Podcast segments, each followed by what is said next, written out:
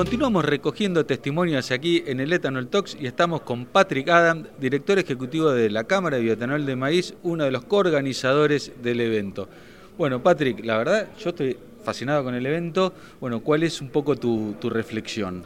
Muy interesante. Bueno, Brasil nos está mostrando el camino a seguir.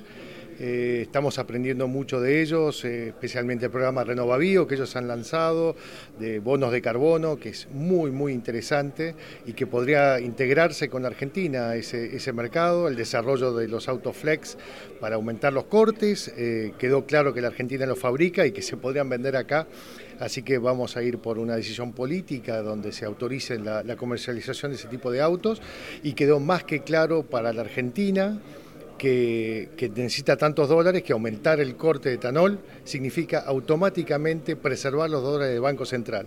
Si llevásemos el corte de etanol al 27% como Brasil, ahorraríamos 2.000 millones de dólares al año que se gastan actualmente en importar eh, naftas. Por lo tanto, yo creo que hay, que hay que actuar rápidamente y el camino que nos muestra Brasil, tanto técnicamente como políticamente, es muy sólido y creo que muchos funcionarios se van con esta experiencia bajo el brazo y dispuestos a trabajar.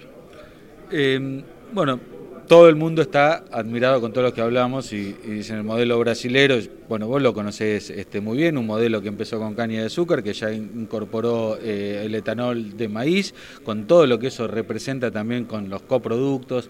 Eh, y, bueno, y hace pocos días este, tuvimos una novedad que este, se está construyendo la primera planta de etanol de trigo, o sea, trigo, Brasil nos importa trigo.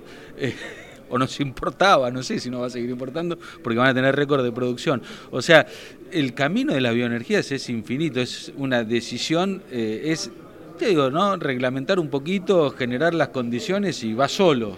Va solo, acá lo que estamos pidiendo es levanten el corte obligatorio al 15% y después hagamos un mercado libre, con, con, precio libre, con demanda libre y con oferta libre para desarrollar el mercado. No estamos pidiendo ningún favor en particular, simplemente que nos dejen salir a la cancha y mostrar todo lo que tenemos en relación al trigo. Es una excelente materia prima para producir etanol y la cáscara de trigo se puede utilizar muy bien para cogenerar energía. Entonces, eh, retoman esa cáscara de trigo para, para cogenerar energía para la propia planta, lo eh, mejora todo el balance energético y el balance ambiental de la planta.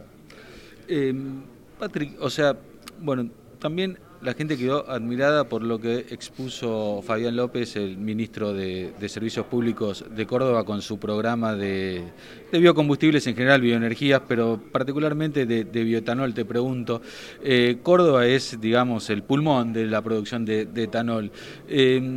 ¿Cómo ves vos el programa? ¿Qué posibilidades hay de que se pueda replicar a nivel nacional o en otras provincias? Córdoba es un faro para la Argentina en la materia. Claramente está tres pasos adelante de los demás y está intentando que el gobierno nacional eh, reaccione. De todas maneras, las provincias van tomando de a poco cartas en el asunto. Eh, recién tuvimos una reunión con, gente de Salta que quiere aprovechar la experiencia de, Córdoba y que han inventado al ministro de Fabián López de Córdoba a Salta para contar cómo se está desarrollando esto. Eh, está pasando lo mismo con Tucumán, se están lanzando los estudios que ya hizo Córdoba sobre tanto sobre autos, tanto sobre materias primas, sobre disponibilidad, capacidad de crecimiento y por lo tanto Córdoba es un ejemplo y Fabián López un ejemplo de funcionario que realmente eh, para lo que, estamos acostumbrados un lujo, un verdadero lujo. Eh, Patrick, te pregunto, bueno, termina el Congreso, recopilamos, escuchamos este, a Brasil, escuchamos políticos argentinos, políticos brasileros, industriales argentinos, industriales brasileros. Bueno, ¿cómo sigue mañana? Mañana, a ver, en la Argentina, ¿qué tenemos? Una ley que baja los cortes, o sea, va contrario censo, o que permite que bajen los cortes. Tenemos una ley que nunca se reglamentó. Tenemos una ley que acaba de pedir el ministro de Producción de Tucumán, acaba de pedir que se, que se la modifique porque ya no responde a la realidad. Entonces, una ley que aún no está regulada ya se está pidiendo que se cambie eh, desde las propias provincias, ya no desde el sector productivo. Por lo tanto, tenemos que trabajar una nueva ley eh, y sobre todo eh, que haya estabilidad en la regla de juego. Nosotros tenemos inversiones paradas por esta incertidumbre, pero que se van a retomar apenas tengamos señales favorables. el etanol de maíz está camino a, tener nueve puntos del corte de capacidad productiva, son 900.000 metros cúbicos sobre los 1.200.000 que se necesitan por año y por lo tanto nos sentimos muy cómodos para, para seguir creciendo y avanzando y queremos que la política lo termine de entender, que sepan que damos valor agregado en origen, que damos empleo federal y de arraigo y que, y que claramente vamos a ahorrar divisas y dólares que el Banco Central necesita. No sé cómo decirlo ya. Estamos en condiciones de darle dólares al Banco Central. Déjennos. Buenísimo. Patrick, muchísimas gracias este, por estos minutos. Bueno, seguimos, vamos a seguir siempre en contacto, eh, apoyando al, etanol y, generando, estamos convencidos que necesitamos este, una matriz bioenergética federal para solucionar la crisis energética y la crisis ambiental y la crisis de empleo. Muchísimas gracias.